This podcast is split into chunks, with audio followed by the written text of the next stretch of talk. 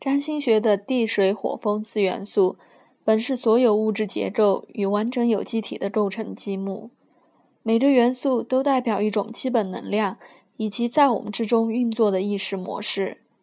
现代物理学已经指出，物质即是能量，而四元素结合起来，便形成了所有的物质。当死亡来临时，生命的灵明之光会脱离肉体。这四大元素也会同时消解，然后回归到它们的原始状态。只有一个显化出来的完整有机体，才能把四元素统合起来。每个人身上都有这四元素，但不同的人会跟不同的能量相应。四元素之中的每一个都以某种能量振动模式显现出来，它们分别是变动能量、固定能量。与基本能量，因此，当我们把三种能量模式与四元素放在一起时，就有了所谓黄道十二星座的十二种基本能量模式。黄道十二星座也被称为能量场、原型模式、宇宙构成法则等等。这几个宇宙构成法则乃是占星学基础的基本现实。它们与荣格所说的原型十分类似，而荣格的原型也可以用来解释星座能量模式的本质。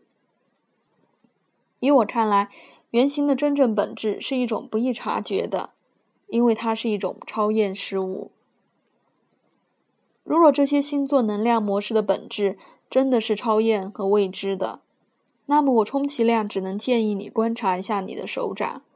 从其中也许可以发现这类的能量模式。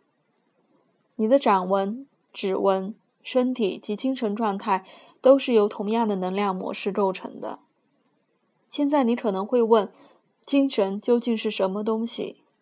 你虽然看不见它，但它确实存在着。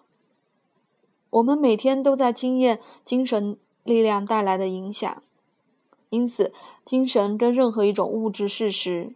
一样真实，即使我们无法闻到它、触摸到它、尝到它。如果我们接受精神力量是一种存在的现实，自然能接受构成生命物质及精神的那些无形势力。这些原型能量模式或宇宙构成法则，就是那些看不见的元素。荣格之所以称其为原型。乃是因为从有时间以来，他们便活跃地魔塑着这个星球上的一切生命。占星学家称其为黄道十二星座，并视其为与人类的人格类典型相关的象征符号。占星教科书里所有的关键词汇以及对人格特质的无尽描述，都是源自于这十二个星座的能量模式。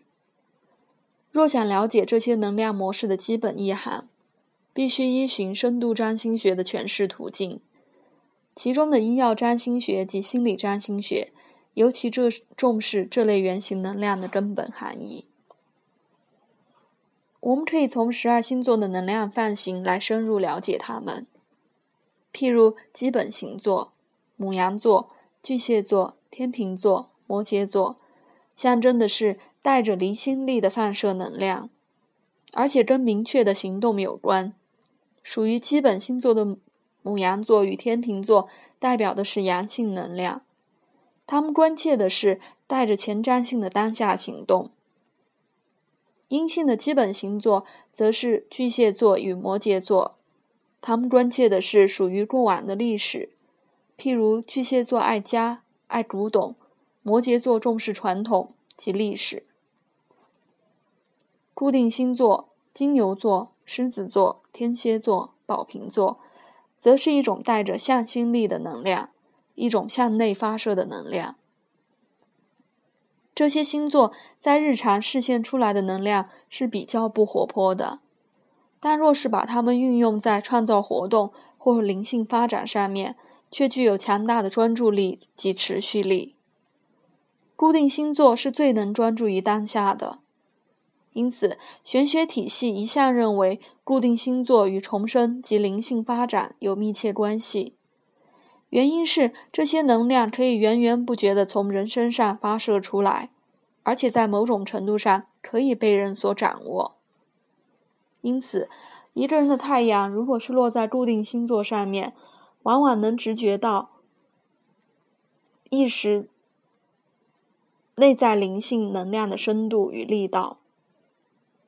这些星座一向被视为神的显化之门。而且是灵性得到重大启悟的关键符号，因为专注的能量可以帮助人产生关注于当下的觉知。变动星座：双子座、处女座、人马座、双鱼座，通常与和谐法则有关，也可以把它们看成是回旋型能量模式。双鱼座及处女座象征的是向下的回旋能量。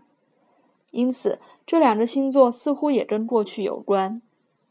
双鱼座与过去式的业力有关，处女座则跟人格发展过程中的过往危机有关。双子座与人马座象征的，则是向上的回旋能量。这两个星座是未来导向的，其中的人马座带着一种先知倾向，双子座则喜欢不断的进行思索。任何一个星座的元素都能显示意识的特定类型，以及此人在当下产生觉知的方式。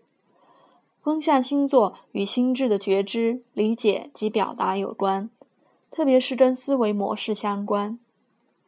火象星座则会表现出温暖、充满活力以及向外发射的能量法则，而这会实现成一种热忱、爱或自我中心倾向。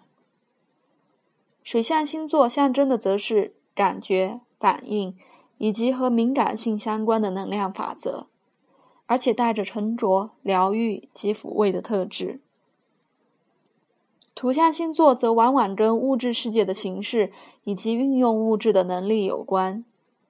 这些元素的本质和运用模式将会在后面的章节里详加描述。古人把黄道十二星座看成是自然的精髓。如果我们将其看成是宇宙能量模式的原型，或许就能了解古人为何会如此形容它们了。在艾德格·凯西的灵命解读里，也可以发现同样的论点。他曾说过：“生命就是由能量振动所维系的。”因此，我们可否将黄道十二星座看成是能量振动的循环呢？我认为应当如此。卡西同时提到，每个人都有特定的振动模式。然而，行星又是什么呢？